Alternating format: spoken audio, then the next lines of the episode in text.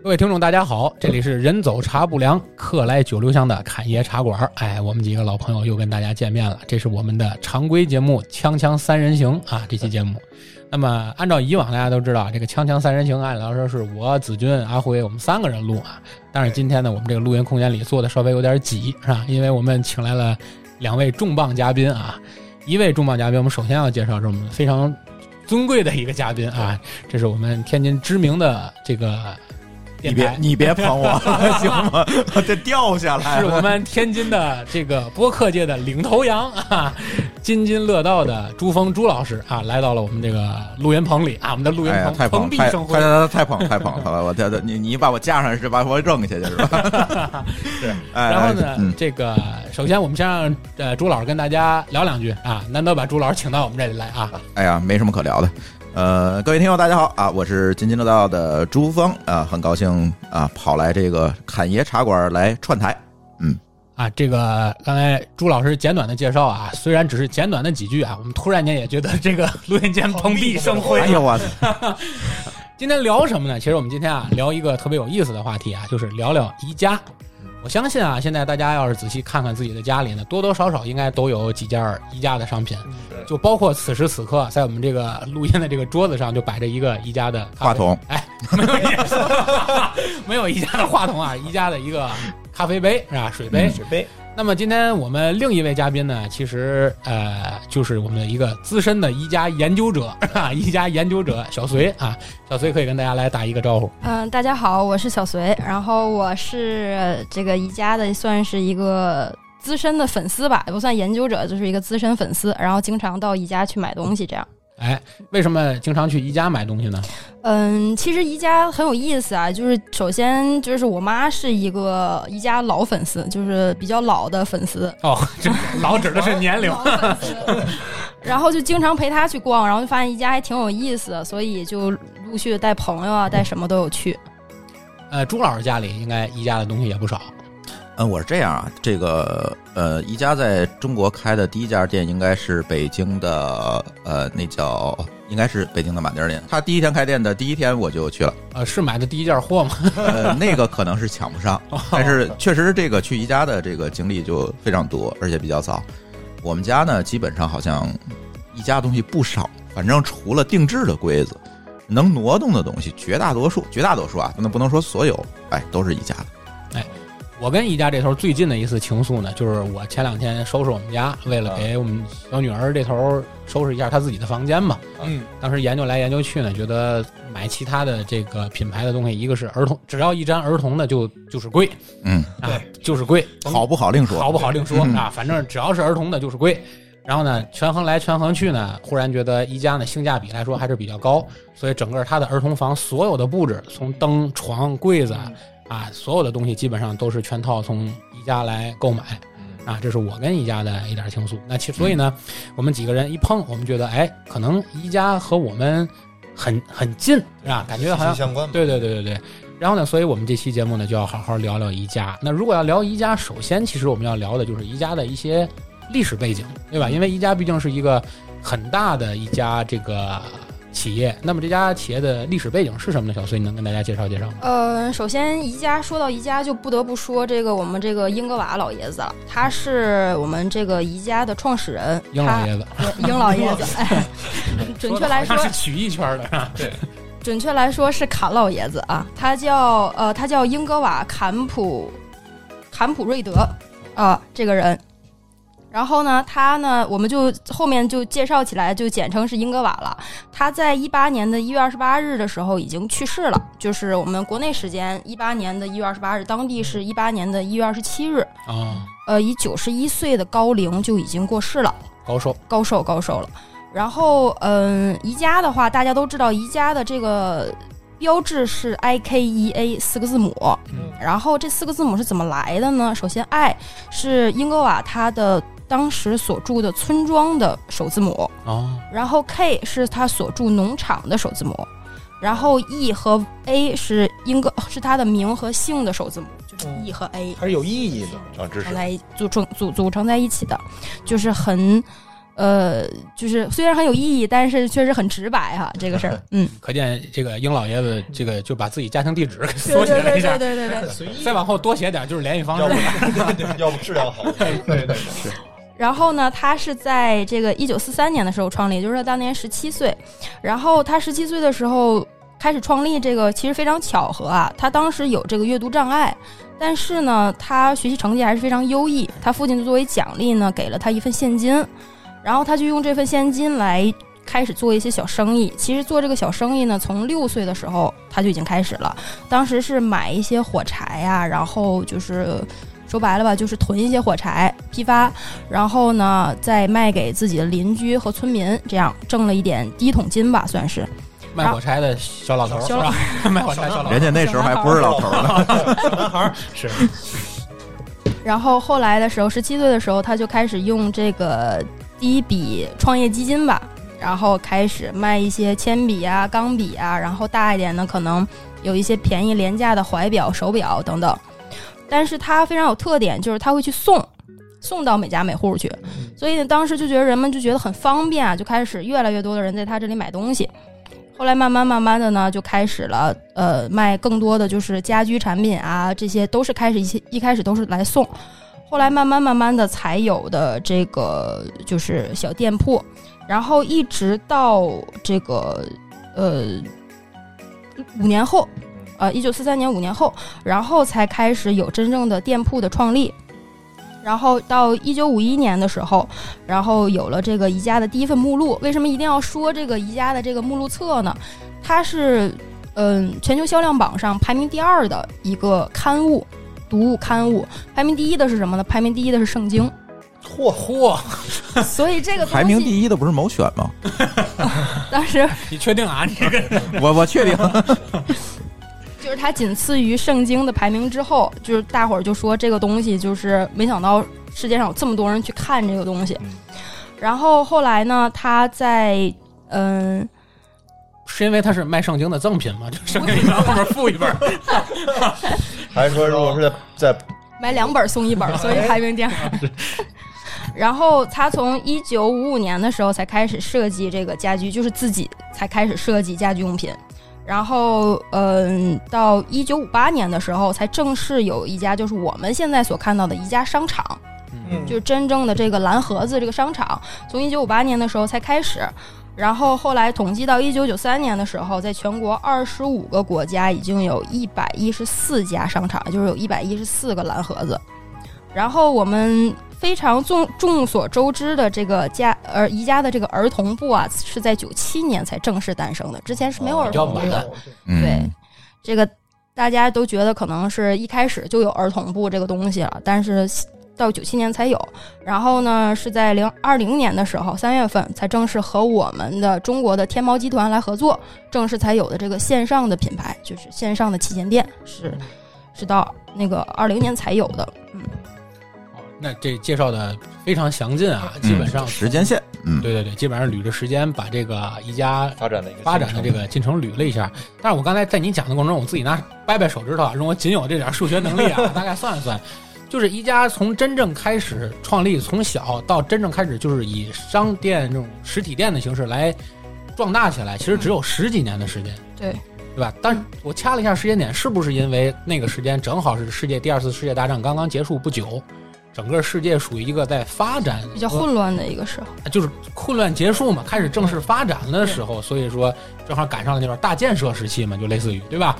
就类似于我们中国新提出这种新基建的这个概念嘛，对吧？就大建设时期，所以可能它就应运而生了，这个品牌就随着这个事情发展起来了。嗯啊，我估计可能可能就是猜测啊，嗯也许是因为这个原因。那刚才我们呢，大概是说了说它的发展，它的发展，其实更多的其实就是宜家在海外的路线，嗯对吧？那刚才也提到了，它其实进入后来它的随着它的发展也进入了中国的市场。那么宜家在中国市场的这么一个发展和如何一步一步占领中国市场这块儿，你这有没有相关的知识可以分享给大家呢？嗯，宜家的第一家商场就是正式的这个蓝盒子商场，是在九八年的时候进到上海。哦，正式的，就是正式非常正式、非常官方的进到中国，是在九八年的上海，这个是第一家。然后现在上海算上它的这个体验店，应该已经有三家了。北京应该也是三家，也是有一个五棵松的体验店。然后有另外两家正式的这个一家商场。然后，呃，在九八年，其实它在进到中国之前，它最先进入亚洲市场的是日本。然后最开始进到日本的时候呢，就发现它跟日本的人民的这个家居生活有点格格不入，它的风格。因为宜家，呃，这个宜家的话，它是这个欧洲的一个企业，它的风格比较活泼。然后呢，欧洲人就是可能更新换代更快一些，他没有说一件家居或者是一个家居风格可能用用用一辈子或者用十年二十年，他喜欢就是经常会变换，然后就是时常有一些新鲜的东西在里边。对。但是对于日本日本人跟中国人的生活习惯可能比较像，就可能说我用这一件家具，可能我可能用个二十年三十年，我希望它质量更好。对。然后可能我这买这一套房，可能没个三五十年，我都不一定会改它的装修风格，会重新装修。所以这个呢，宜家进到日本商场之后就非常受挫败感，就是日本人觉得说你这个东西用不住。嗯。所以呢，他进到日本商场呃日本市场的时候就非常的。就是很有点失败吧，嗯，然后后来他调整了之后才进到中国市场。他最开始进到中国市场的时候，也是以长租的方式来租地盖商场，因为也估计怕干不好，对吧？因为有日本的那个先例嘛。对对对对对，特别怕就是万一没干久，那怎么办呢？我走也来得及。嗯，然后呢，他后来看到中国人就是还可以，我们还能接受，没有像进到日本商市场里面这么的难。然后后来慢慢慢慢的，它为中国市场做出了一些改变，就是我们在现在看到宜家里面有十年质保、二十年质保这些东西，其实它最开始最开始是没有的。嗯，最开始的话就是这件家具就是我给你可能呃两周退换，或者甚至说长达一年退换，这样很很简单的一些质保的一些活动。然后进到一进到中国市场之后呢，可能床垫儿、包括衣柜、包括一些沙发呀什么的，都会有长达二十五年的质保，最高。这个都是为中国人做出的一些改变，对我们国人的市场做出一些改变。包括现在宜家会有卖那个呃扫把和拖把，这个外国呃国外的宜家是没有的。啊，他他们不使这个。呃，对，因为他们大多用吸尘器。对，最开始宜家也是没有，也是近两年才有。这个也是可能为我们国人市场做的一些改变，包括一些呃塑料盆儿、洗脸盆儿这些东西，呃，都是为我们国人市场做出的一些些改变。嗯，那其实在这里不妨考考大家啊，当然我们也会揭晓答案啊，大家先在脑海里猜一猜啊。就是按照大家对于中国各个省市的这么一个理解，就按省份算吧，对吧？大家在脑海中一提，如果宜家你是宜家的老板，你要在中国开店，你会把最多的宜家的这个蓝盒子，就是它这个这个这个这个这个商场放到哪个省？我估计很多人脑子里想第一时间应该都是这个浙江啊、上海，对吧？广东，哎，广东，对啊。当然还有我们大大城市天津啊，天津还有两家，是，但实际上是是是哪里？呃，实际上是江苏江苏省，嗯，江苏省在徐州、南通、呃南京等等五家城市都有，就是不仅是省会啊，不止不止在省会。然后呢，因为江江苏省可能大家会好奇为什么是江苏省？其实江苏省是全国的 GDP 排名第二名的省份，仅次于广东省，所以还是一个就是一个零售业非常看好的一个大省。嗯，大家可能都没有想到啊，但是其实江苏的这个经济发展是非常快的，这个也是宜家很厉害的地方。主要周子俊是江苏的，这个必须要捧一下，就是吹捧一下啊。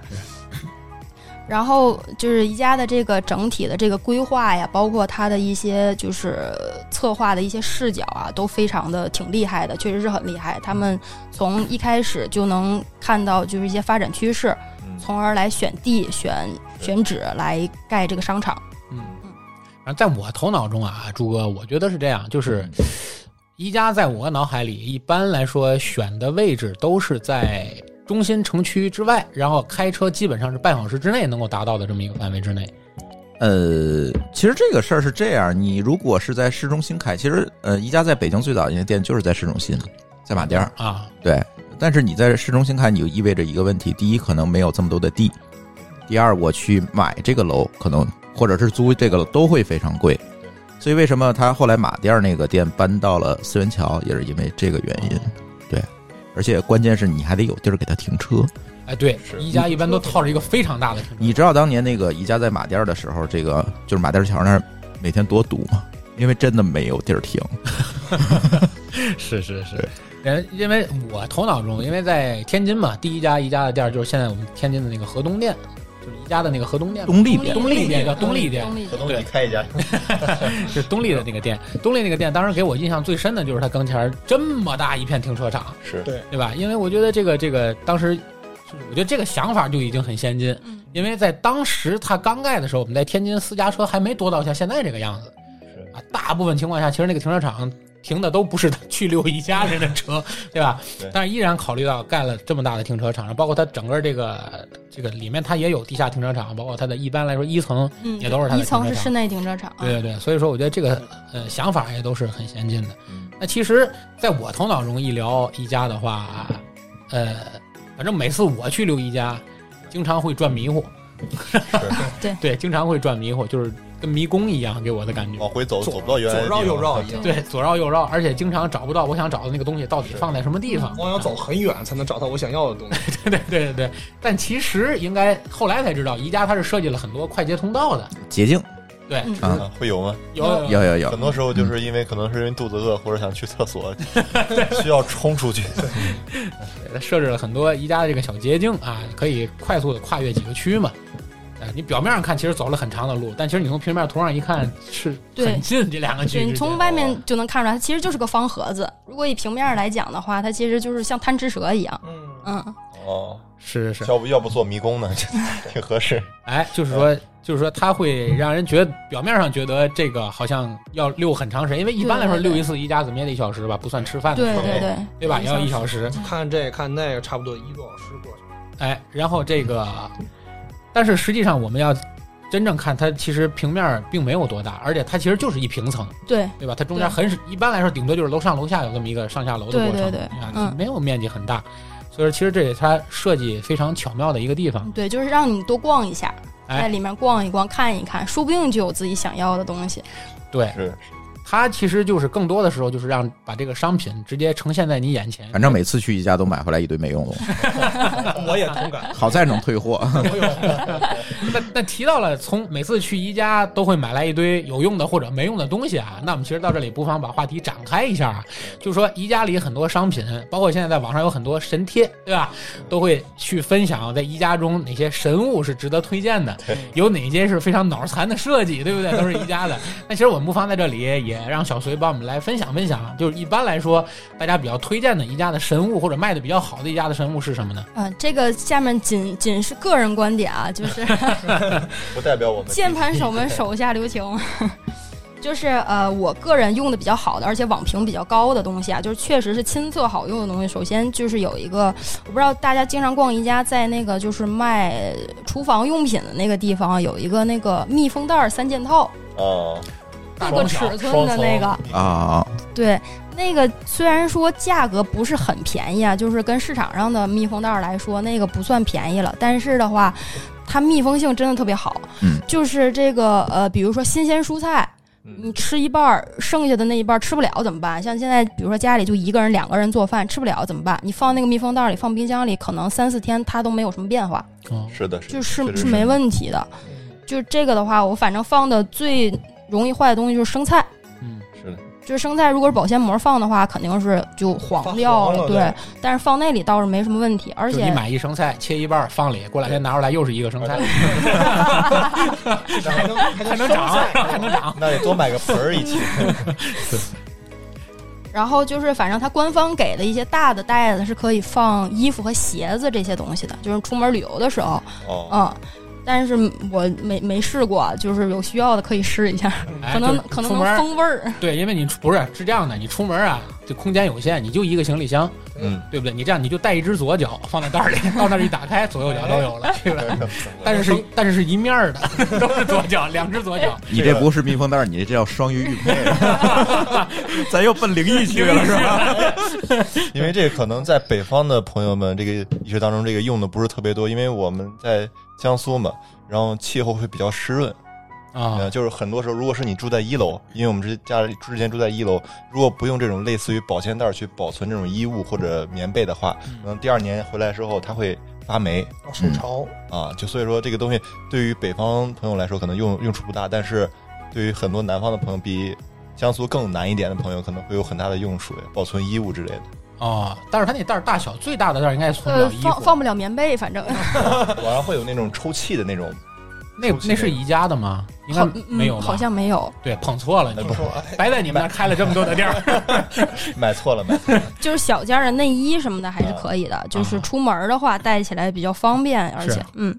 然后还有一个就是大家很经常知道那个一块九那个刷子，大家可能都买过吧？一块九啊，一块九那个现在还那个把挺长绿色那个对，好好多色儿都。有有。嗯，它那个刷子背面前面有一个小的一个扁片儿，是怎么说？就是很薄很薄的一个一个一个位置，大家不一定能够注意到。我也是最近我妈用我才知道的。它那个位置是可以，就是如果你锅糊了。或者是你锅上面有一些就是异物处理不掉的时候，但是咱们现在都是不粘锅啊，可能用硬一点的东西处理它会伤害锅。嗯它那个东西就拿来把自己的眼睛戳瞎，这可再看不见也不用看了。看不见，它是一个扁片儿的一个形状，就是它可以轻轻的，就是用一点力就可以直接把那个就是糊掉的东西就带下来了。哦，那个还挺好用的，不会伤锅吗？不会伤锅。就是它没有这么锋利，但是又足够锋利，把那些糊的东西带下来，哦，这还不够锋利，但足够坚硬。就就是还还挺好，就一块九，真是买不了吃亏，买不了上当。带货了，开始买它买它买它。Oh my god！就是还还还挺好用的。我之前觉得小窗链接啊，大家点一下。这个刷子没啥用，因为一块九好像那个把使不上力呀、也什么。但是其实它刷锅挺好用的，而且它那个毛不是很硬，刷锅也不会伤到锅，嗯，就就是还挺好用的。嗯，然后还有一个是，就是应该大家可能也会买过九块九这个东西，是一个滤碗架，就是会放到那个水池边儿上，一个长方形哦灰色的。它以前的那个长度，我因为我买过最早那个长度，放在家里的那个水池里面是不合适的。放不下去。对嗯，因为它是给宜家的那个水池的尺寸设计的镶，嵌进去，嗯镶嵌进去。然后后来它就是改进了一下，现在的这个这个尺寸是我们就是大多数家里面可以直接用到那个尺寸，九块九放到旁边长方形的也不碍事儿，就是控碗啊，或者是控一些就是盘子什么，对对，就挺挺方便的，还这个东西。然后就是有一些还有一些网评比较好的东西，说是宜家的相框比较好，就是因为质量很好。因为它的那个价位不高，然后它有一些我买过的是一个比较宽边儿的，就是它的那个内衬比较宽，可以把就是现在玩儿那种盲盒或者是一些乐高嗯放在里面做一个展示盒使用，而且它可以上墙可以挂。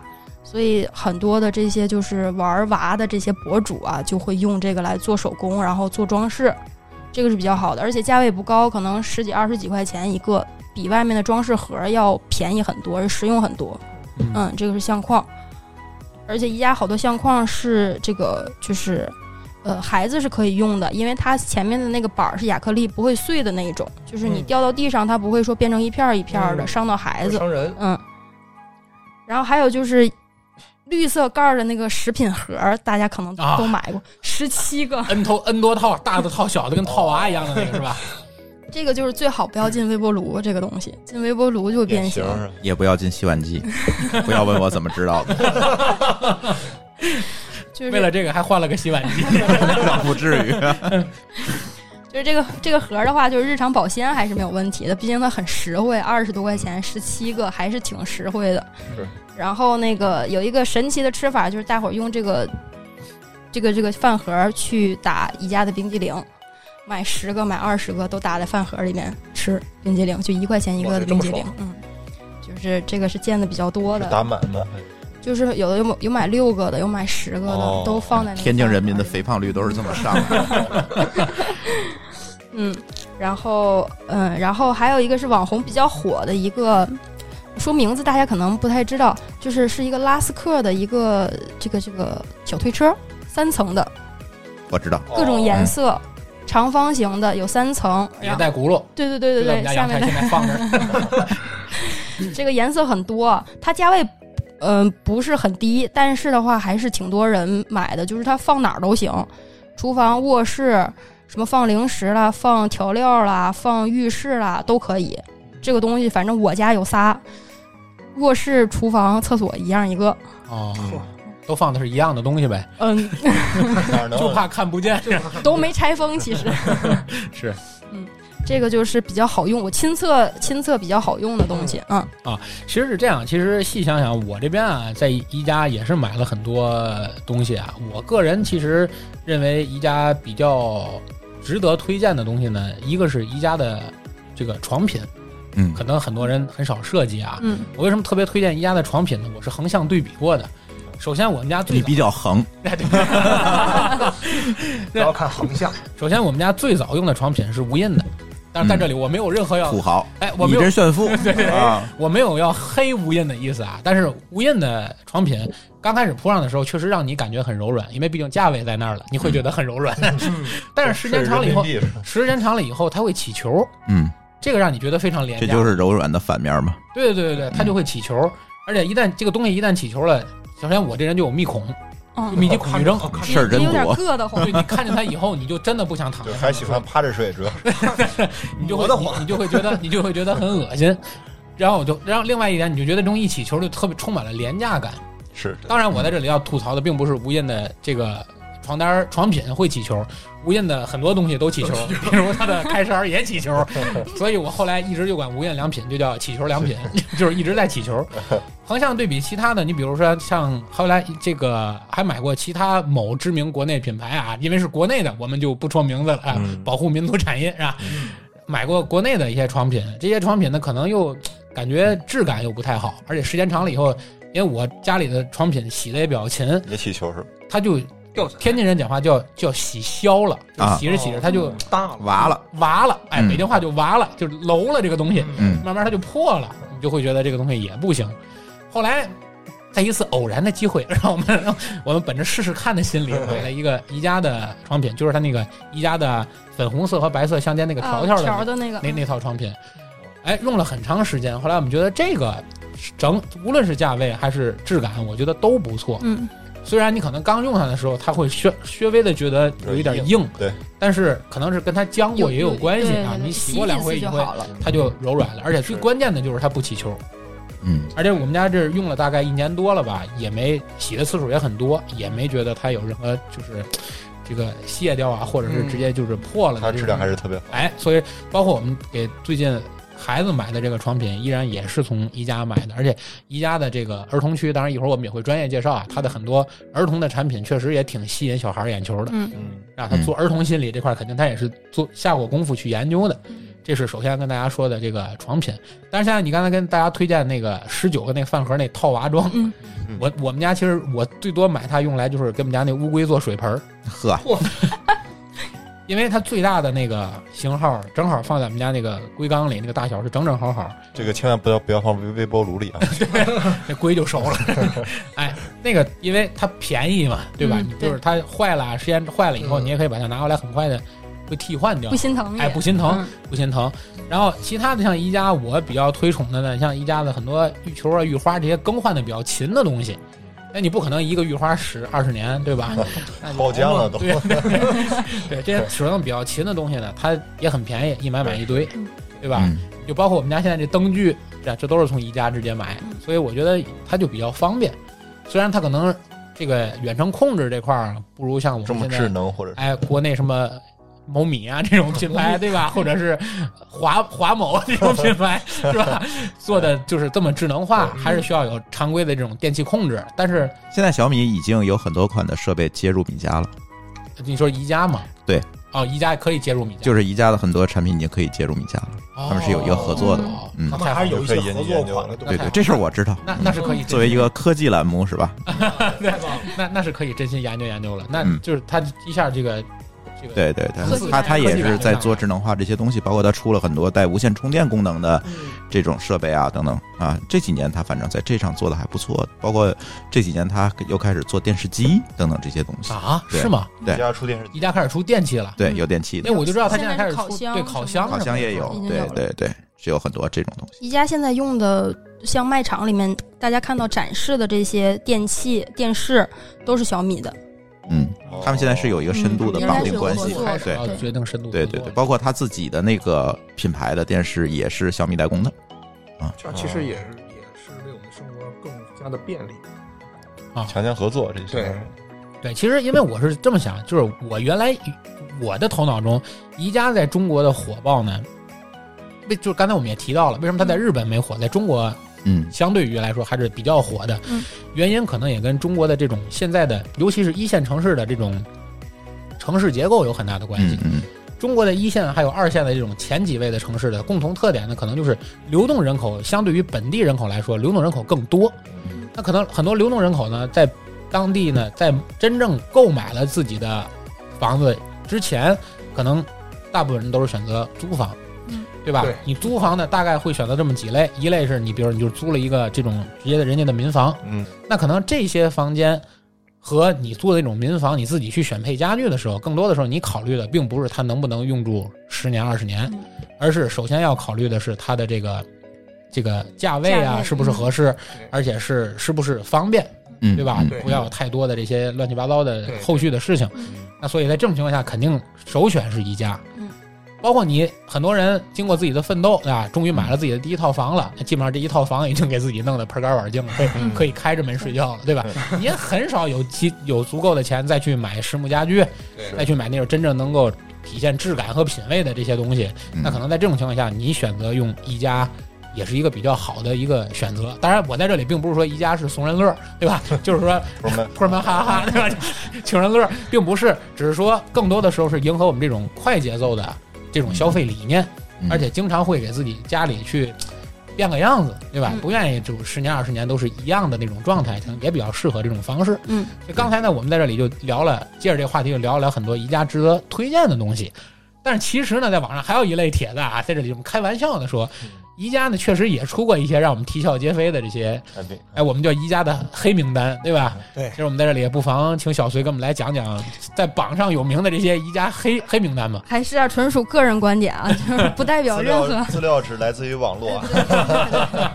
就是这个比较比较不是客观的，白名单、红名单就是亲测有效，黑名单就只来自于网络。这个就是也是有有一些东西确实是自己用过了，觉得不是很不能说人家不好用，可能只是不适合我们国人的生活方式啊。这个东西有一个这个就是我们做饭啊做菜会擦丝儿或者是擦片儿啊削皮儿这个东西，有一个东西它这个就是宜家的名在宜家里的名字叫艾迪丽丝。它是一个削皮器，它是一个就是梯形的一个一个，立体的不锈钢的一个柱，对吧？那个好像是我知道这个看着就不靠我知道谱那东西外。号叫雪滴子，对对对对我想起来这个东西了。对，人间雪滴子就是它，就是逢擦必破手。对，就是你要是想用它擦，就是这个包包饺子，你都不用买肉馅儿，是吧？你就直接擦完白菜，里面就带着肉了。嗯，就这这个东西确实是亲测雪滴子啊，这个，是雪滴子不。要问我是怎么知道。原来你是六指儿，现在是现在磨没了正常了，正常了。这个这个确实是是它，因为它没有任何的保护措施，就是嗯你只能是一手把着上面，一手去去擦这个。其实我不知道朱哥是这样，我觉得这个锅其实让宜家背啊，有点儿、有点儿、有点儿冤枉宜家。嗯，就这种擦丝儿的东西啊，都容易出问题。都是雪滴子。对，没错。但是宜家那尤其容易出事，因为它那形状设计的问题。它是每一面都有，对，它是每一面都有。你随便手一秃噜，你就不知道秃噜到哪面上了。你只能放上面手。那个确实我不知道它为什么会这么的设计。那是个刑具是吧？那是个刑具？手要起球了，是而且不能洗那个东西，你不知道怎么洗，啊，你没法上手洗，你。没有办法洗。然后你那个只能放洗碗机里洗啊！对对这个只能。别问我是怎么知道的。又换了个洗碗机。然后这个说到餐具啊，还有一个保温壶，这个保温壶颜值非常高啊，在在网络上不不不，不好意思啊，我还得打断你一下，只能放到洗碗机里洗，不能手洗的原因是不是因为手已经被擦破了，不能沾水？对，我我想明白了。说到哪儿了？哦壶保温壶，对，有一个网红的保温壶，前一段时间有红色的，它一直都是一个呃淡绿色的，瘦高款的那个，对对对。然后你颜值巨高，对对。颜值，很多人都是被它颜值吸引，但是我必须要吐槽这个，因为我们家就有一个这个东西，它首先它叫保温壶，但是它保温时间并不长，半天呃，四个小时左右吧，可能半天儿差不多，嗯。叫凉水杯也行，就是它确实是不是特别保温啊。就不要在西方的这个商场里买保温的东西，这很不合。他们不喝热，对，因为他们不喝热水，人家就是说出去玩儿可能带这么一杯水就完了。那他们平时做咖啡的时候不泡咖啡豆吗？然后这个盖儿设计的是让我想吐槽的地方，就是它那个盖儿是，如果大家买过或者看过的话，它那盖儿是半凹陷状态的，啊，对对对对，它是凹进去的，对，而且它这个放完热水之后，它那里面就有气儿，就把它吸住了。嗯，然后再想拧开的时候就非常费力，而且它那个盖儿的边缘没有任何的那种摩擦力的，对对对对对。对，就很难拧开。你像尤其你的手刚被擦破以后，还使不上劲儿。放不上力隔着创可贴更难。就男生手大一点，根本就放不进去，就每次放完热水之后拧不开，而且那个要必须拧开才能倒出来水，就那肯定的，就很着急。所以这个东西，我建议大家如果买了的话，可以放一些冰饮料就好了，就不要放热水了你。水对热水倒进去之后，你就打开嘛，花四小时之后 就变成凉水了。不是这个东西，一般他们用来卖，确实是放冰镇饮料，冰镇饮料，就是哎怕就是保保凉用的人，哦不是保热用的。但是到了国内，大家往往就会理解它是一个保温壶。热水壶，对不对？对，就是这个这个是是比较吐槽。然后就是宜家的这个香薰蜡烛，不点的时候特别香，点了之后就没有味儿了。嗯，嗯，这是这是为什么？这个我也不知道是谁让你点为什么。和那个冷冷水壶同理。它那个香薰蜡烛，它里面那个香料遇高温会变，哦对，所以会分解会会分解，所以就你点着了它就不香了。啊别问我是怎么知道，这期节目请朱老师来就是个错误了。是这样，香薰蜡烛它这个平时放着目的是为了香薰，嗯，停电了以后是为了照亮，点燃并不是让你点它用的。这么解释，哎逻辑就通了，你发现了吗？但是但是它它除臭效果还是很好的，是就是去味儿，放在厕所里面这个除潮除臭的效果还是不错的。哦，那我说怎么去紫金他们家那么多个呢？那你还闻见味儿了呢？发现了。然后呃，在一家餐具的地方有一个这个带木塞儿的玻璃瓶儿，哦，大家哦应该都看过，有玻璃杯、玻璃瓶儿。颜值它不是也挺木塞儿吧？是一种呃胶木那种。对对对，啊。就是像那种合成的这这种东西，类似于红酒的那个瓶塞儿。哎，对对对对对，这个东西呢，就是网友大多在吐槽是它会发霉，就是啊用时间久了之后它会发霉，比较容易发霉，所以很多呃买回去之后先用保鲜膜把那个盖儿包起来，然后再开始用，啊这样的话它那个丝儿就不会发霉了。这个这个是适合放酸汤子。一块儿发霉。这个是就是我没有买过这个东西啊，因为我觉得嗯，反正对于我来说没什么用，就是网上吐槽的人比较多，用它来养点酶。培养皿益益生菌。益生菌对啊，我们北方嘛，冬天烧个煤，是不是挺好？然后还有就是，又是厨具的东西啊，可能买厨具的比较多。有一个九块九的煎锅，大家不知道有没有买过？但是 买过扔了，已经扔掉了。不要问你是怎么知道的，这个我可以告诉你，已经扔了。因为它特别薄，对，太薄了。就是比如说，如果煎牛煎鸡蛋还好，就还可以接受。煎牛排这种东西，外面已经糊了，里面还是生的，哦，嗯就是它实在太薄，而且它没有办法放在电磁炉上，它是凹的那个不受那种电磁炉的那个那个只能放在火上。对，扔但是它又特别薄，那个就是煎鸡蛋用你可以咀嚼它呀，它不是煎牛排用的。对，就只只能煎鸡蛋，那个锅炒菜都没戏。太小了也可能。媳妇儿可以很买，薄也。打老公对，好用。是，它太薄，就是糊上之后能出来一个你的脸的模型。这是又到了灵异节目了。挺好，这挺好。这个朱老师你是怎么知道？你猜呀？为什么偷摸给扔了？你怪不？得，怪不得扔了。楼底下捡了个面膜。然后最后一个是宜家的毛毯，它质量本身没有问题，就是掉毛，啊，就是都掉毛了还叫质量没有问题？你看来是宜家的铁粉。这主要是证明了这个是毛毯。对确实是毛毯，人可能也是纯毛、纯羊毛，确实是，但是也是部分毛毯，不一定是所有，因为没有没有买过所有的，就是部分毛毯确实掉毛，比猫掉毛还还严重。啊，啊，嗯，关键猫掉了毛还能长，它掉了毛就秃了。也不见得。你可以把它放到刚才那个兜里密封一下，对不对？看来这里宜家东西都是有这种关联性的，还是哦，一个体系。其实是这样的，我在这两天，因为我们要知道要做这期节目嘛，我也做了一下功课，我看了看网上很多人评价宜家这些黑名单啊。其实宜家对于这些黑名单上的这些产品呢，他们是很重视的。所以之前历史上其实宜家有过很多黑名单上的东西，他但是他都会发现他的口碑逐渐下降之后呢，他会去更新换代，去拿掉砍掉那些老的黑名单，然后再补上一部分 新的黑名单来。对对对，这个其实是就是它也也算他算与时俱进哎也算与时俱进的一种方式啊。但是其实更多的时候，我们考虑，其实我们认为它黑名单的原因呢，一方面当然跟它本身的定价体系有关系，对吧？它就定这个价格，你不可能按照一个什么土耳其羊毛毯的那种标准来衡量一块宜家的毛毯。对。但同样，这个东西它在国外它用来保冷的水杯，你在国内非要去盛开水，它肯定也会有使用上的这种差距。它可能更多的时候没有充分的兼顾到这个国情上的这么一个对一个一个差别吧。我在这里只补充一个黑名单上的东西啊，这个大家也不要问我是怎么知道的，知道知道，就是宜家有一个瓶子，是一玻璃瓶儿，大个儿的玻璃瓶儿，跟我们平时喝酒或者喝喝那种香槟瓶儿差不多大小，嗯然后上面是一个木塞儿那种，上面带那个铁丝环儿的那种，啊，可以打开，哦，对，对吧密密封说是哎，密封封密封罐儿。我呢，可能这个跟我智商偏低也有关系，以为里边有蜜蜂是吧？不是，哪儿跟哪儿啊？没有啊，我把它买来之后干什么用呢？我把它买来之后腌腊八蒜，我也这么干的，然后发现蒜出不来了。对我只折出来了腊八醋，蒜永远也出不来了。对，后来我就买他那密封的广口瓶，对对对，就对了。这个这个建议比比较那个，对，我就活活的看着我那一年腌的腊八蒜没有一半能拿出来的。对然后我就把醋喝了，把蒜连瓶子一块扔。但是我是特别爱吃那个蒜，我 特别喜欢那个醋，对，蒜好吃。所以对，所以我就不得不到最后心疼就扔了。刚开始我原来这种蠢事儿大家都干过。对，后来我没办法，我就拿那个长点儿那个，我妈以前打毛衣那个毛衣针往往外孔。往里扎，就尽量能给它带出来。但是你要知道，那 就经常到最后你扎的底下蒜都。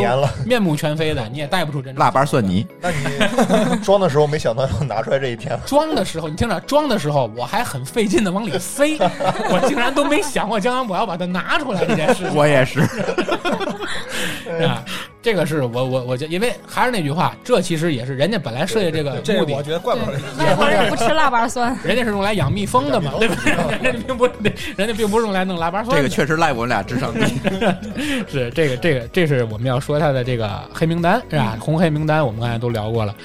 呃，小崔这边还有什么要补充的？嗯，说到黑名单，要给这个宜家平反一个，就是吐槽的这个快笼子，大家都买过吗？啊，筷笼子放筷子不锈，钢的那个，在宜家好多眼儿。网友就说：“对这个筷子放不住，为什么要叫筷笼子？这个事儿，因为它设计来是给外国人放勺子和叉子还有刀子的。哦西餐的餐对，因为外国人他不用筷子，而且人家标签上也没写是筷笼子，是你们自己脑补的。对，就我就是们认为它是筷笼子，对吧？还有那个宜家的那个剪刀，网友都吐槽说，如果我需要剪刀把它剪开，我为什么还要买剪刀哦，？因为它那个四个剪刀是啊，是拿那个啊对扎在对扎在一起的。这个第一个是为了安全，因为宜家的小朋友比较多嘛，这个大家知道。一个是为了安全，其次呢，因为它是三把剪刀，你握住其中两把，再掰另外一把，一使劲儿就开了。嗯，它并不需要剪刀哦，这个是为宜家平反我买过很多次，因为我家总丢剪刀。那你想过那些剪刀都上哪儿去了？不知道呢，又灵异故事是吧？太恐怖了。然然后是，那那是，其实就是说，这是也是由于很多我们不了解，是吧？对就是我们可能就是习惯性的，第一主观就觉得它这个东西嗯不好用，但是可能宜家当时设计的时候，还是挺人性化的。对，没有没有想过说有一天放放叉子，有有一天要进到中国市场里边儿，中国人拿它放筷子了。对，前两天我去宜家看宜家正在推销一款碗，就是那个摔不坏的那个。啊，对，然后旁边站着一个推销员，你们就是那个宜家的这个这个这个销售人员，嗯他做广告的方式就直接拿那个碗往地上摔，叭摔下去，那碗自己再弹回来，啪摔，那碗自己再弹回来那个。白色的那个，对对对，白色的那个。嗯然后我当时站在旁边，我就想了半天，我说这个两口子要爱打架爱摔东西的，这也太夸张了，这个 直接变武器全能杂耍，啪啪地上来回摔，这挺厉害。算好角度啊，这个对，这可能也是宜家为了对于我们这些国情比较发达的国家吧，这个节奏太快，大大家不。要试啊，可能太使劲儿寸劲儿了也会碎。呃，想打架还是尽量选择朱老师扔的那款锅，可以又 啊，薄还能印出人脸，还能印出人脸来多解。恨。对对对对啊，还抻手，还有把儿。对对，这是我们聊了一些宜家的商品啊，无论是我们推荐的，还是我们进行一下吐槽的，其实都是为了节目效果啊，我们搞搞嗯搞笑而已啊。那么，其实我们在聊到宜家呢，还有一家意见要跟大家聊的，就是有有很多围绕宜家的一些宜家现象。嗯，可能我这么说有点太空泛了啊，我先给大家举个例子，比如说在上海嗯，有很多宜家族。什么叫宜家族呢？就是说，当他们选择租房子的时候，比如说他们选择刚到这个城市去打拼，刚刚找到一份工作，要尽快的找一个房子安顿下来。他选择房子的地方，往往会选择离宜家比较近的地方。啊，目原因呢有两个，一个是他租完这房子以后，可能买一些日常生活用品，方便。哎，从宜家里直接买，因为基本上也都买得齐嗯，对吧？一站式购物基本也就都买齐了，而且还比较便宜。另外一点呢，就是宜家，大家都知道，宜家还有一个比较出名的，一会儿我们会专题讲，就是宜家有一个大餐厅，是对而且吃的呢也比较多比较啊，比较全，而且价格也不是很贵。嗯，哎，最重要的是每周还有活动，对吧？比如说咖啡啊，等等等等，比较有活动。然后呢，每天呢下班之后直接去宜家把饭吃了再回家，嗯是对吧？然后顺便还能看看书什么，因为灯光也特别好，灯火通明的，特别亮嗯，啊。喝饮料还能无限续杯，嗯对，吧？你要自己带着杯，很多人也不用去交那个钱，自己就续。好像宜家也不怎么管这件事情。现在管了，现在他把打饮料的那个机器挪在收银台那儿去了。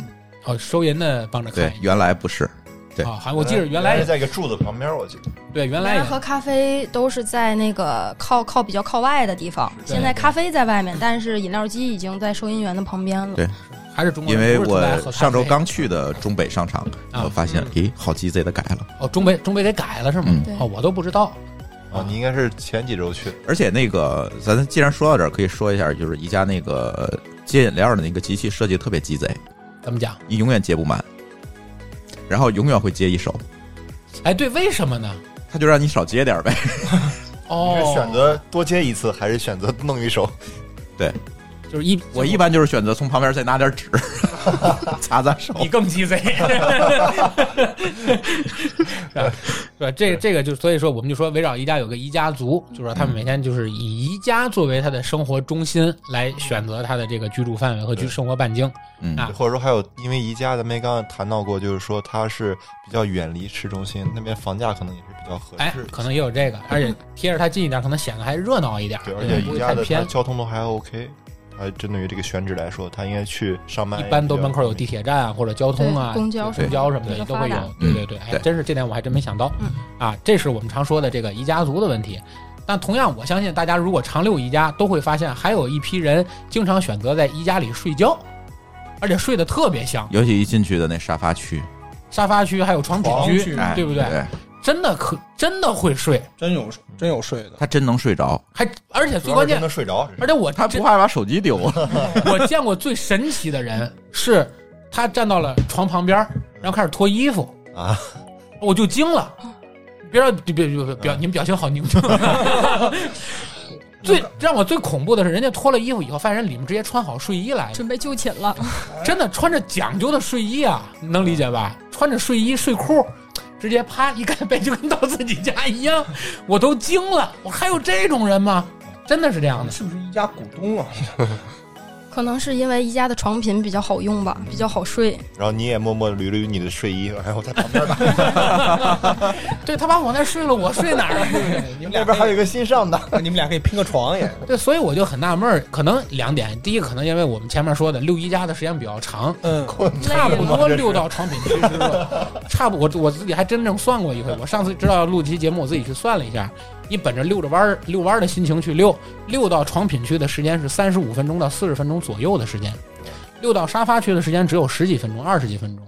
它一般是跟电视柜儿什么都在一块儿的沙发区，沙发区在一一开始吧，在对，就是刚进去拐过来嘛，因为中北那个店和那个东丽的店它结构不太一样，啊哎，中北更快，拐过去就是。对啊，呃对，东丽那头店可能他要再上楼再拐弯儿再溜一会儿才能到。哦，对所以一般溜到那儿的时候，可能大部分人，你想大差不多，你要是十点多开始遛呢，你遛到那儿的时候，差不多十一点，要么就选择吃饭，要么就选择睡觉。那大部分人可能 有一部分人可能就选择睡觉这点追，求是吧？哎，对对对对对，你就选择了睡觉。但是我我是就是我真的是见过睡得特别专业的，有有自己睡的，有两口子一起睡的，不一定是两口子，啊，嗨，你是查过吗？您好，请出示一下结婚证，是吧？然后还有带着孩子睡的，啊，这个都有可能。当然，因为我们孩子有一次六一家，确实也是太困了，正好但小孩儿是我觉得可以理解。对六到儿童区嘛，他就他就特别喜欢那个床，但是后来我们把那床也买了，因为他特别喜欢这好，对他这这个他就优质客户。对，他就特别喜欢那个床，你看他既然都在这儿能睡得着，那就给他买了吧。他他就睡在那个床上了，然后就说你就是你作为一个资深的一家研究者，你怎么理解这件事儿呢？就是第一点，我觉得可能就是因为因为。还是我们国人的生活习惯，可能是就是家里面的床品，一个是就是可能就是像呃，就是年长一点的人，可能不会经常去换这个床品，嗯，就是家里的床品可能确实是没有宜家的舒服，啊，嗯，又变相的做了次广告。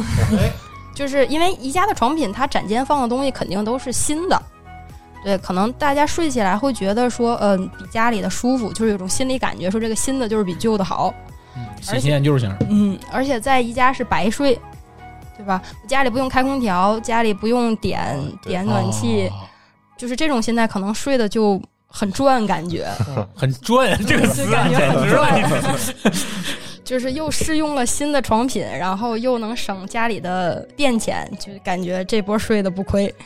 太赚了，这是是开个房得多少钱？你说不是你好像一直在研究这件事儿 啊？这是我们刚才说的围绕宜家的两个现象，那嗯第二个可能算有点怪象，是吧？嗯，那你这头儿对宜家了解的比较多，还有什么围绕宜家的这种现象吗？现象级的事情？嗯，像宜家附近，像比如说中北商场，举例啊，中北商场它周围的商圈是永旺跟那个新城市中心，对嗯，然后这边呢就有很多的上班族，嗯有专门的上班族中午来宜家吃饭的，我知道有这样的一这个很正。常，很正常嗯。然后宜家就是我不知道是不是因为这个现象，所以专门推出的，现在有一个十几块钱的一个工作日的工作餐，嗯，嗯，这个可能也是给这个上班族和这个就是一些工薪阶层来吃饭用餐的时候提供的。嗯然后，嗯，还有就是，我不我不知道大家有没有接身边有没有这样的人啊？反正我身边有朋友，可能也是因为住中北镇住的比较近，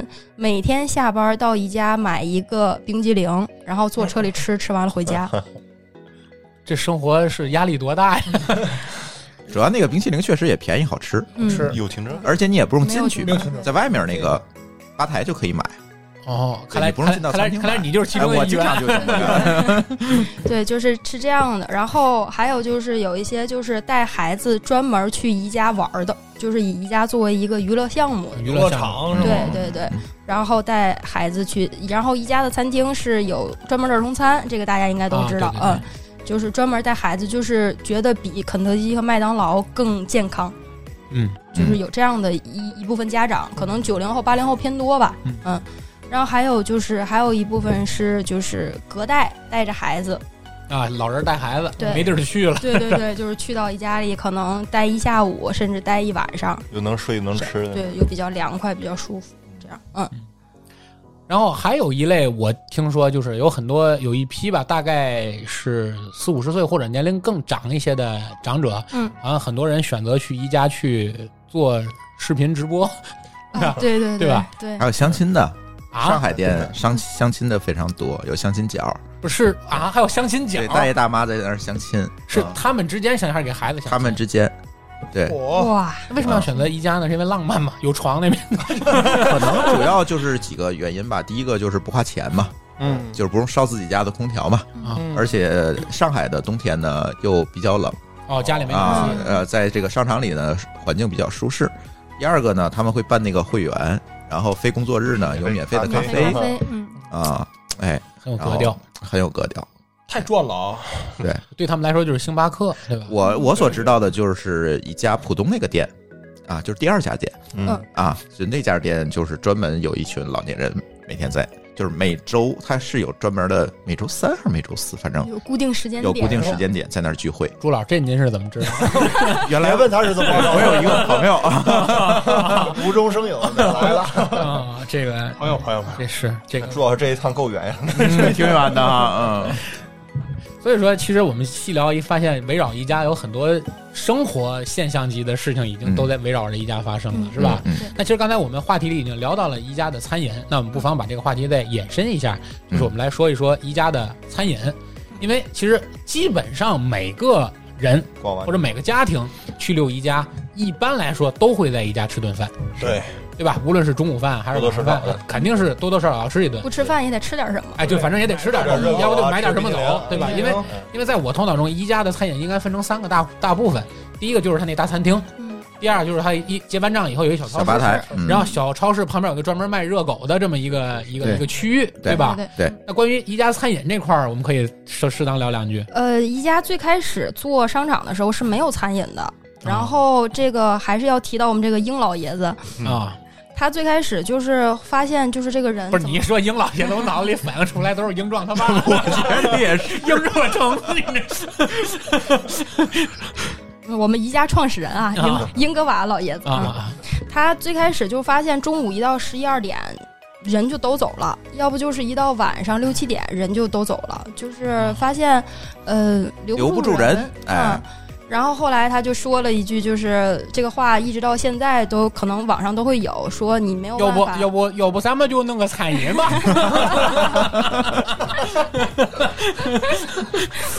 那这是段语音，这个。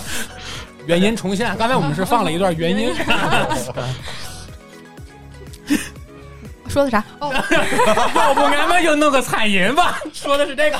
弄餐饮，说你没有办法和一个饿肚子的人做生意，所以他决定开始卖餐饮。这个时候，当时的这些零售业的一些呃，不能算大亨吧，就是一些做生意人就很不看好这个想法，就觉得嗯你这不行。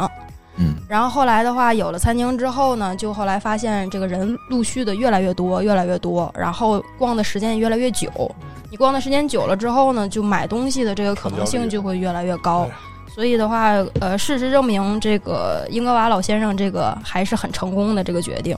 对，而且他这个办法后来被很多的大型的商超学去了，像 Costco。也是他在海外主营的，其实也是那个餐饮，就是特别便宜的披萨啊、热狗，嗯，他也是这么干，也是为了在那个时间点能留住人。哦，对然后说到一家餐饮，就必须要说这个一块钱的冰激凌了。嗯这个冰激凌的话，它其实是一个很很著名的一个心理学，叫风中效应。我不知道大家听说过没有？嗯嗯，这个可能在很多就是学经济学啊、学这些这方面心理学的方面会作为一个案例对。就是宜家把风中效应就是做的非常典型。风中效应，哪俩字？风是高峰的峰，峰山峰的峰，终是终点的终。嗯嗯，风中效应就是人在做一件事儿或者完成一件事儿的时候，就是这个事儿过了之后，大脑只能记住印象最深的是这件事情的高潮和结束和结尾。你在宜家的时候，就像刚才咱们说的，说这个很难找到自己想买的东西，包括售货员、销售人员比较少，我有问题找不到人，然后我在里面转来转去就出不去，我要累死了就出不去，所以这种很差的购物体验，最终都会被我买到了心仪的产品，以及我吃到了一块钱又便宜又好吃的冰激凌所覆盖。对就是你回头再想起来这件事儿，你的负面情绪就没有这么大了，你的心里的想法都是哦，我买到了我想要的东西，嗯和我吃到了一个又便宜又好吃的冰激凌。但我那创可贴还在手上呢，那不回家的事儿吗？所以就是这个的话是，来退货的，退完货也可以买一个冰激凌。举着仅剩的四个手指。或者冰激凌进去。对，这个就是呃，这个一块钱冰激凌，大家可能觉得这个冰激凌不太起眼儿，但是它在全球各地只卖当地的一块钱，在美国就是一美元，在欧洲就是一欧元，哦然后在德国就是一德国钱。一德国钱是什么意思？你这这 津巴布韦有没有？津巴布韦 赔死了，赔死了，就是当地都是当地的一块钱，不对吧？在日本好像不是吧？在日本不是我好像不是，嗯应该不是要这个要一日元可应该是太便宜了。日元吧？对，一呃一一日元，这可能也是因为一日元没有没法结算啊 没有对这么大的这可能也是没有办法进到日本应该市场。里。是应该对对 对，发现不行，不行，这个应该是当地的最小货币最，小货币对吧？最小货币，货币哎可能是然后这个之前呃说统计过，说这个宜家的冰激凌丹麦冰激凌一年就有近呃十八到二十亿美金的销售啊，销售额，销售额。但只能说销售额，那肯定是不挣钱的，嗯甚至于是赔钱的，吧？对就是销售额是这样嗯就是呃，网上有一个对比啊，就是说这个美国第二大的披萨店达在中国叫达美乐，嗯，对披萨店全球的销量大概是近三十亿嗯，二十七到三十亿美金，但是宜家就是光卖冰激凌就能卖到近二十亿，所以大家就觉得说哇，这客流量很大，就觉得说如果平均。嗯，一个人吃两个冰激凌，这每年也有几十亿人来到宜家来逛宜家，所以说他这个这个冰激凌的这个做法就是很很到位啊，就觉得吸引客户的一个很好的一个选择我。我是每次去必买，必买一手一个。有钱人应该双色的、单色的。那看来你没买过他那人肉雪梨子，嗯，然后还有就别人给他拿着，应该是。还有就是我们这个小肉丸儿，哎，啊，那这一定要个很喜，欢这个那是一定要是这个是一定要说的小肉丸儿，这个每每天呃每年 有近两百万个小肉丸儿就被人们吃掉，两百万，两百万哎，我我想问那个肉丸到底是什么肉？猪猪肉，有一段时间说他那个肉丸是马肉还是什么肉？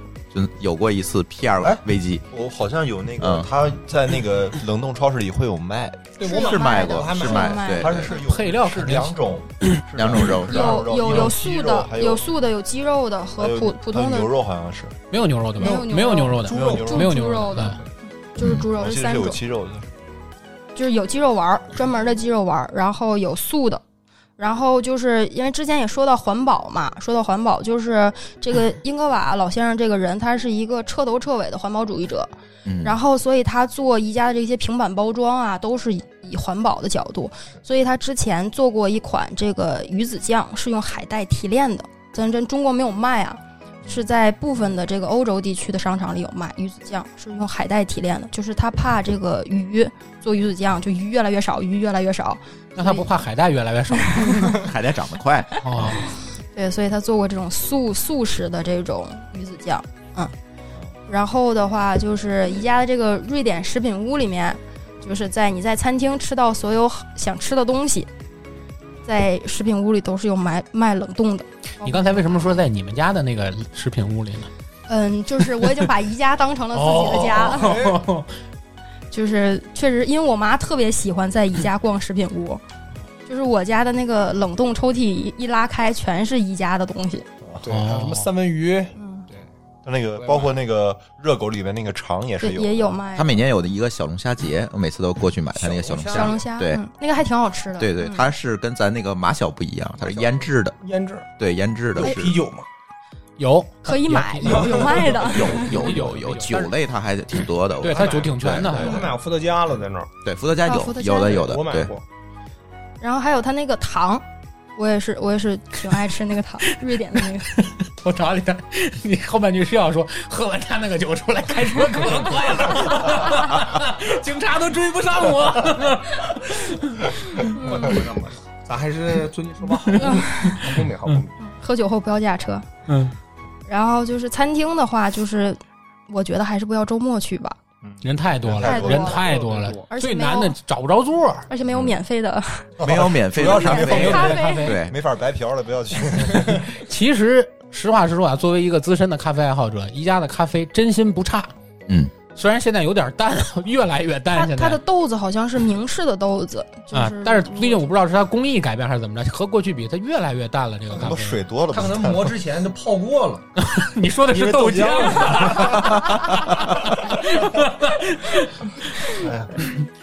然后不纯了，你知道吗？是，可能也是岁数大了，口儿重了，就是水多了可能是嗯。然后宜家的这个这个餐饮的话还是非常卫生的，就是我在网上查过，就是它的这些餐饮，别看它是一个家居店，但是它做餐饮还是非常到位的。它的一些食品安全，包括一些它的三文鱼啊这些海鲜产品是有国际认证的。就是具体什么认证，我实在是记不下来，那个非常长，有三四种。有没有做过核酸检测呢？这个就是比较比较比较到位的，比较安全卫生的，所以不用担心说会不会就是它就是顺带卖饭这样。然后宜家的这个餐厅呢，就是比较极端，我觉得喜欢吃的人就特别喜欢，不喜欢吃的人就觉得这什么东西，就为什么这么多人吃，嗯就就这样。然后宜家也被就是国外的某杂志评为全球十家最被低估的餐厅之一，嗯就是大家并不觉得它是一个很有很好吃的餐厅，但是确实是评分很高。人很多，嗯，因为第一个是方便，另外一个你想溜到那儿的人多半都已经很饿了，人在很饿的时候，一般标准会下降。因为我朋友就挺爱吃宜家。嗯我我我跟我女朋友吧，有一次就是单独就是纯被约到就那儿去吃个饭，真的 瑞典美食，什么都没有逛，真的就只是去吃。瑞典料理，请你们吃饭那人得多抠啊！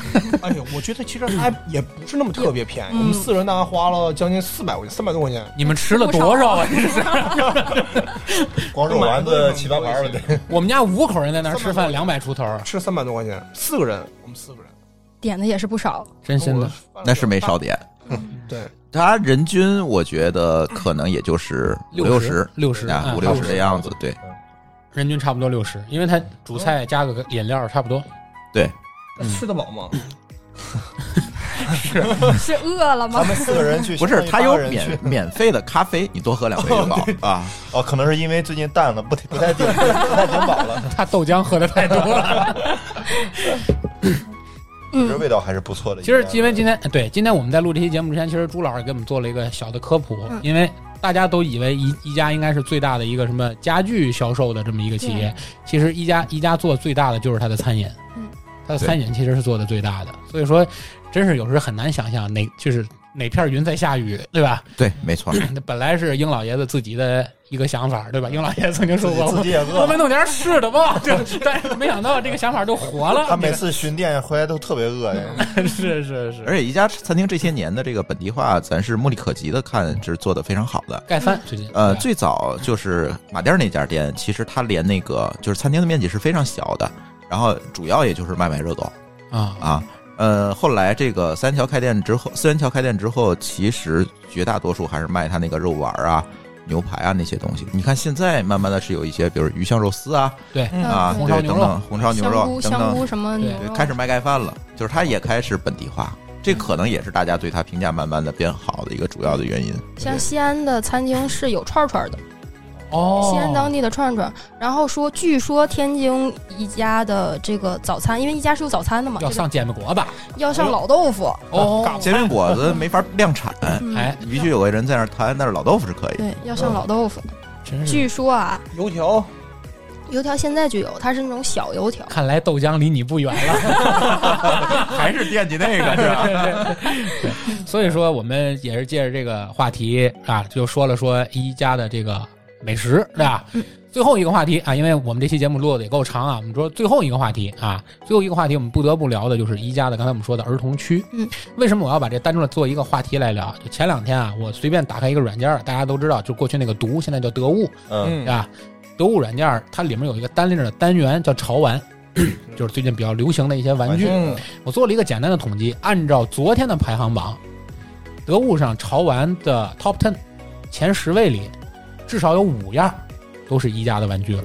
哦而且我曾经在知乎上前就前不久刚刚看过一篇帖子，叫“宜家的玩具这么丑，为什么卖的这么火嗯，为什么这么丑？嗯，对对对对，所以说我们可以聊一聊，小崔你怎么看这个事儿？呃，宜首先宜家就是，其实宜家对小朋友是非常友好的，准确的说是对这个有孩子的这个父母是非常友好的。那可不还有一个 司马兰的一个儿童乐园，这个大家我不知道知不知道，它应该是最大可以到六岁的小朋友都可以去玩儿。就是那个孩子寄存处，呃，对对啊对寄寄存处，它叫司马兰。这个为什么叫司马兰呢？是因为这个我们的英老爷子又出现了，是他在童年的这个农场叫司马兰。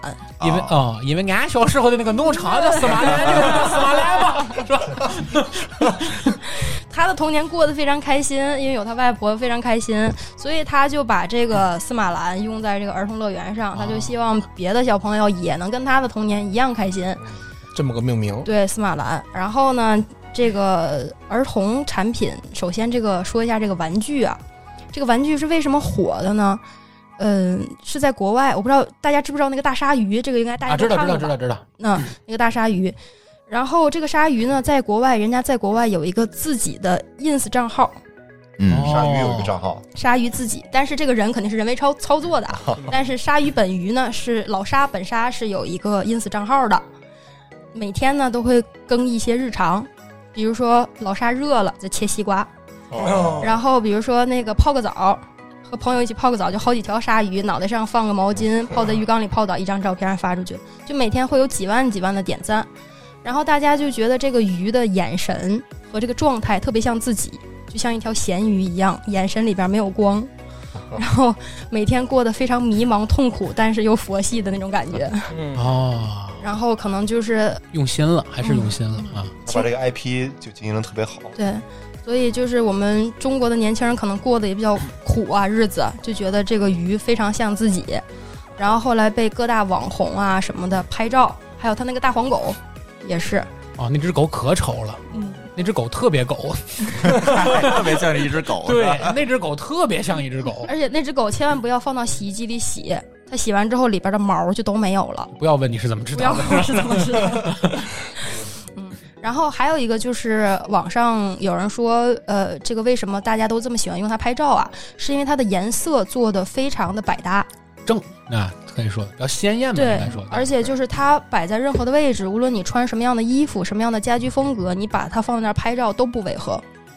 所以它会出现在各大包括影视剧啊，或者是一些就是热门博主的一些照片里面。哦这个可能也是火起来的原因，大家可能也追星嘛，嗯或者是觉得看到了哎挺好看的，就去买了，价位也不高，这样啊，这个可能是火起来的原因。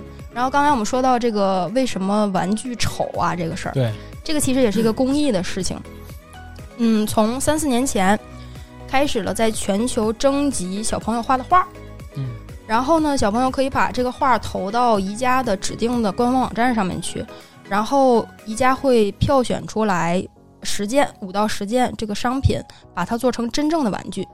哦，这都是从画上对这些玩具呢，大家可能前一段时间吧，可能呃十月份左右就有它的一个玩具节，宜家的一个玩具节，就是很奇奇怪怪那个玩具，真的是丑萌丑萌的那些玩具，那些其实都是小朋友自己画的画。